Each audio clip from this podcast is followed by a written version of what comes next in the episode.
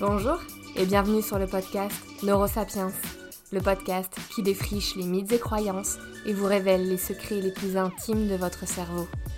Découvrez l'outil le plus précieux de l'homme, celui qui nous a permis, à nous, Homo sapiens, de construire notre histoire.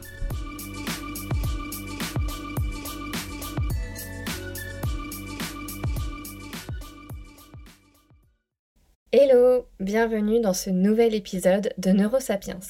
Je suis ravie de vous retrouver cette semaine pour un épisode qui portera sur l'intuition.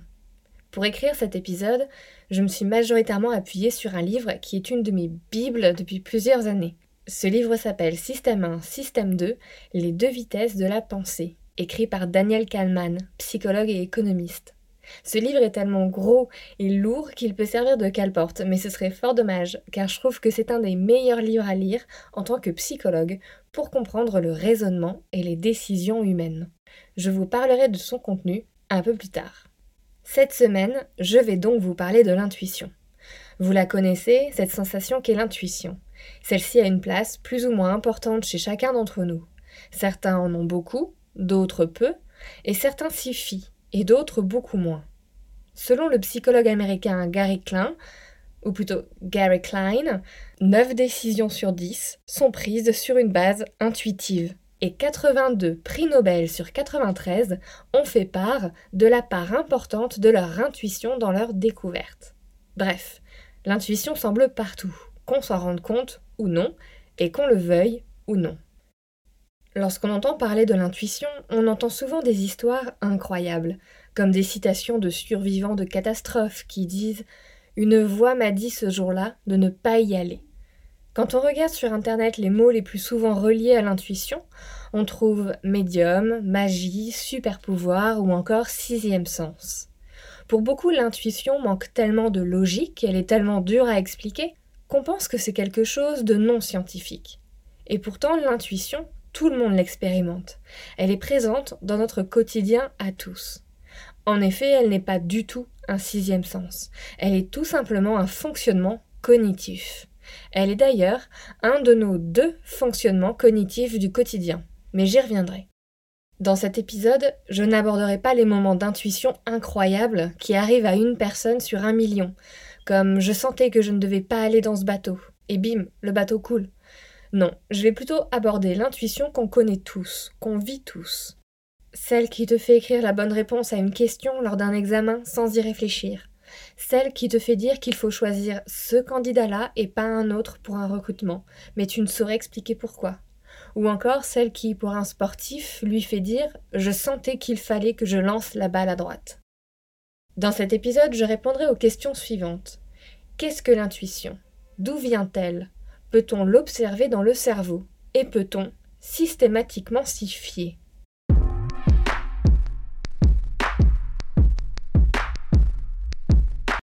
Alors, commençons cet épisode, même si ça fait déjà 5 bonnes minutes que je déblatère. Commençons par définir ce qu'est l'intuition. On l'oppose souvent à la rationalité, au fait. Car qui dit rationalité dit preuve, dit analyse. Mais qui dit que l'intuition ne se base pas finalement sur une analyse? L'intuition est la perception immédiate d'une réponse, d'une décision, sans l'aide du raisonnement. Pour Daniel Kahneman, l'auteur de Système 1, Système 2, le livre dont je vous parlais en intro, l'intuition fait partie de nos deux systèmes de fonctionnement quand on doit prendre une décision. L'intuition est le système 1, rapide, émotionnel, automatique, souvent involontaire et surtout qui demande peu d'énergie psychique sur le coup. Ce système 1 s'oppose, ou plutôt est complémentaire d'un système 2, plus lent, réfléchi et logique. Ce système 2 mobilise de la concentration, de la réflexion et du raisonnement pour construire un argumentaire justifiant une décision. Le système 1, qu'est l'intuition, est donc une façon de prendre une décision de manière directe, sans raisonnement logique. L'idée, la solution, la réponse ou que sais-je, nous vient à l'esprit en un claquement de doigts, sans y avoir réfléchi. L'intuition est un fort atout. Pour Christophe Hague, chercheur en psychologie à l'EM Lyon, elle permet en seulement quelques secondes de faire un rapide scan de la situation, de synthétiser les infos et de réagir vite. La première impression que vous avez de quelqu'un est basée sur l'intuition, par exemple. Idem quand vous allez à un entretien d'embauche et que dès le début vous vous dites je le sens pas. Ou encore, vous êtes en train de faire une rando et en quelques millisecondes, vous savez qu'il faut prendre la route de gauche et pas celle de droite. Tout ça, c'est de l'intuition. Mais de quoi est constituée cette intuition? Ce n'est pas de la magie ou un élément psychique. Donc d'où vient-elle?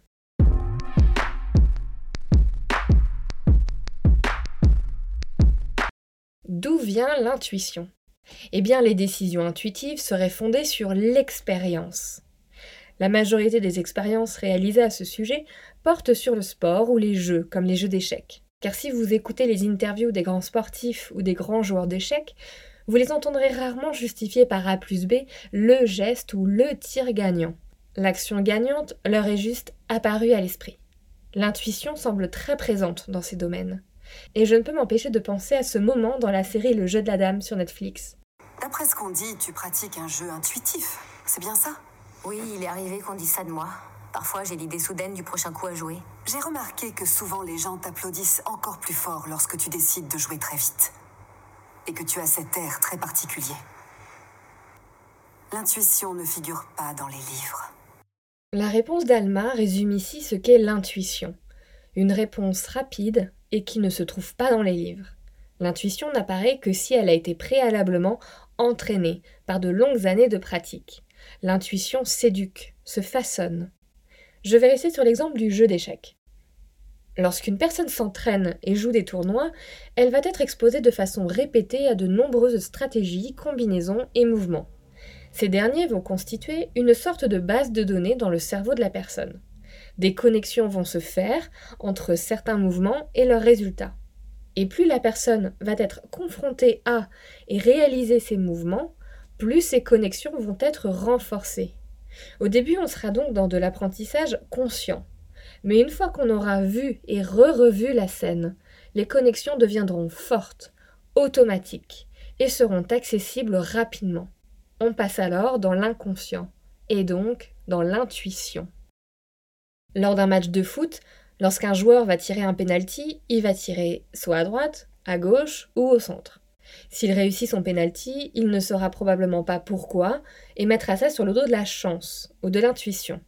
Mais c'est en fait le résultat de patterns inconscients stockés dans la mémoire à long terme et issus de l'apprentissage. Comme Fernand Gobet, psychologue et maître international d'échecs, le dit lui-même, l'intuition fait ce travail à la sueur de notre front. Je vous propose maintenant qu'on aille directement voir dans le cerveau pour vérifier que l'intuition fait bel et bien appel aux apprentissages et à la mémoire.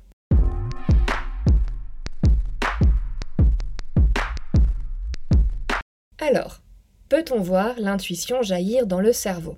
Bon, déjà, les études nous ont bel et bien prouvé que l'intuition a une origine neurologique. Maintenant, allons voir en détail où ça s'allume pour regarder à quoi l'intuition fait appel. Pour cela, on va s'appuyer sur plusieurs études menées sur le cerveau de joueurs de shogi en situation de jeu. Le shogi est un jeu de stratégie japonais similaire aux échecs. Dans ce jeu, il est aussi courant de dire que l'intuition est la clé de la victoire. Nous allons nous baser sur les études des chercheurs japonais Tanaka, Kuo et Wan, dont vous trouverez les liens en description de l'épisode. Pour leurs expériences, ils ont donc choisi des joueurs se reposant beaucoup sur leur intuition ils ont découvert trois zones qui s'activaient fortement durant les moments d'intuition. Premièrement, le précuneus, qui est une petite zone du lobe pariétal qui se trouve dans la partie supérieure du cerveau. Cette zone est située entre vos deux hémisphères et est étroitement associée à la mémoire épisodique, c'est-à-dire la mémoire des faits et événements vécus, ainsi qu'au traitement visio-spatial. La mémoire semble donc bien de la partie. Ensuite, rentrerait en jeu le noyau codé. Cette structure fait partie des ganglions de la base, une structure présente au cœur du cerveau. C'est une aire associée à l'apprentissage, à nos habitudes et au comportement réflexe. Le noyau codé nous permet de prendre des décisions rapides et quasiment automatiques, basées sur les expériences ou les apprentissages antérieurs. Et pour finir, une autre aire cérébrale s'active quasi systématiquement lorsque nous avons recours à l'intuition. C'est le cortex préfrontal ventromédian. Cette zone est très importante dans les prises de décision, car elle y garde les informations concernant les conséquences émotionnelles de nos décisions antérieures. Elle nous permet de ne plus refaire les mêmes erreurs générant des émotions négatives et de reprendre des décisions nous ayant permis d'obtenir une belle récompense. Le cortex préfrontal ventromédian nous permet donc de faire une analyse et de prendre une décision extrêmement rapidement en se basant sur nos expériences passées et leurs émotions associées. Donc ce qui est hyper intéressant ici, c'est que l'observation du cerveau lors de décisions intuitives confirme que l'intuition se base sur trois choses. 1. Les apprentissages et comportements réflexes. 2. La mémoire des faits, des expériences passées. Et 3. La mémoire des récompenses émotionnelles suite à des actions. L'intuition est donc un processus cognitif, mais aussi émotionnel.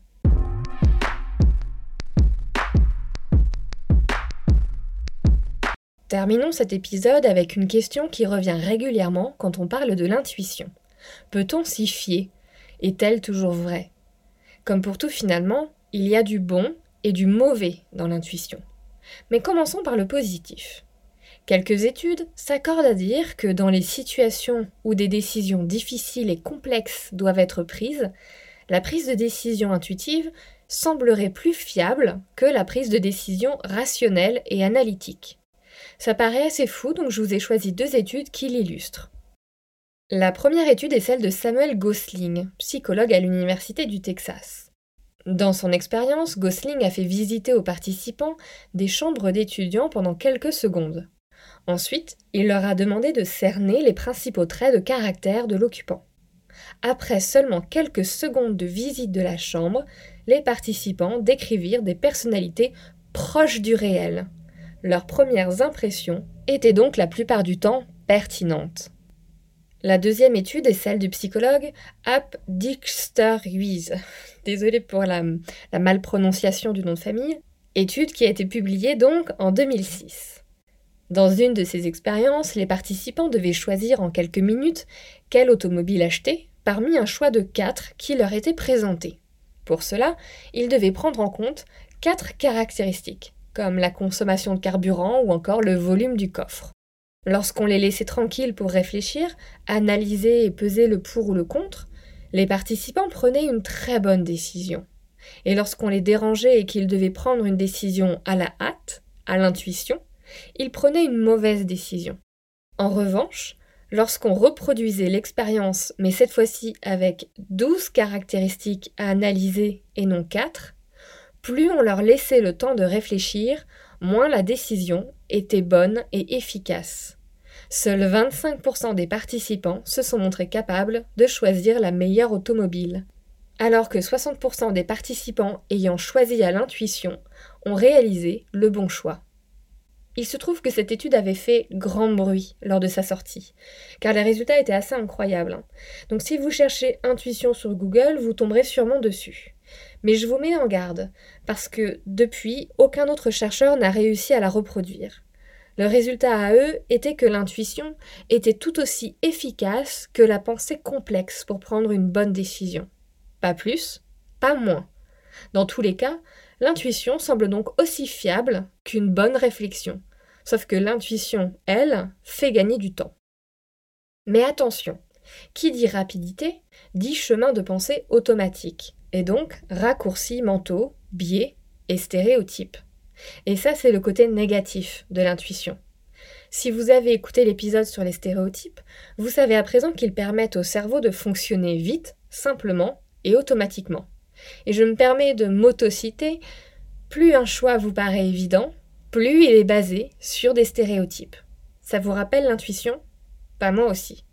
Et force est de constater que nos décisions et comportements intuitifs ont souvent le risque d'être imprégnés de stéréotypes et à l'opposé de nos valeurs et de ce qu'on défend. Aussi, qui dit automatisme dit biais cognitif qui entre en jeu. Et pour ça, le livre Système 1, Système 2 est une vraie pépite. Il reprend plusieurs biais cognitifs et regarde comment ils impactent nos décisions. Je vais aborder l'étude de John Bark de l'Université de New York et Paola Pietro Monaco de l'Université du Michigan, qui ont étudié l'impact du biais d'ancrage dans la construction de la fameuse première impression. Ils ont mis en avant que cette première impression était biaisée par toute une série de facteurs, notamment par tout ce que vous avez vécu ou vu juste avant. Dans leur expérience, les participants commençaient par regarder un écran où une série de mots s'affichait durant quelques millisecondes. Il était donc impossible de les voir consciemment. Ils étaient comme des images subliminales, enregistrées par le cerveau, mais pas traitées par la conscience.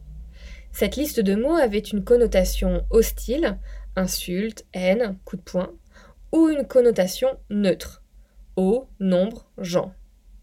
Puis les participants devaient formuler un jugement sur une personne à partir d'une seule phrase sur lui ou elle. Par exemple, Adrien refuse de payer son loyer tant que le propriétaire n'aura pas repeint l'appartement. Eh bien, leur jugement était 20% plus négatif à la lecture de cette phrase lorsqu'ils avaient d'abord été exposés à des mots menaçants, sans même en avoir conscience mais la dynamique négative avait été ancrée, et celle-ci a influencé la première impression dite intuitive. Notre épisode se termine ici. Avant de nous quitter, résumons ce que nous venons de voir. L'intuition n'est ni un sixième sens, ni de la magie. Elle est un fonctionnement normal du cerveau et fait partie d'ailleurs des deux modes de raisonnement que nous possédons. Un rapide et automatique, c'est l'intuition, et un autre plus lent, plus analytique et réfléchi. L'intuition se base sur des expériences passées, sur la mémoire et les apprentissages précédents. Et les différentes zones s'activant dans le cerveau lors d'une réponse au comportement intuitif nous le prouvent. De nombreuses études ont pu montrer que l'intuition était tout aussi fiable qu'un long raisonnement poussé pour prendre une décision complexe. Mais attention, car qui dit rapidité dit automatisme et biais. Il est donc parfois intéressant de se pencher sur notre réponse intuitive et s'assurer qu'aucun biais ne s'y est incrusté. Merci beaucoup pour votre écoute et à dans deux semaines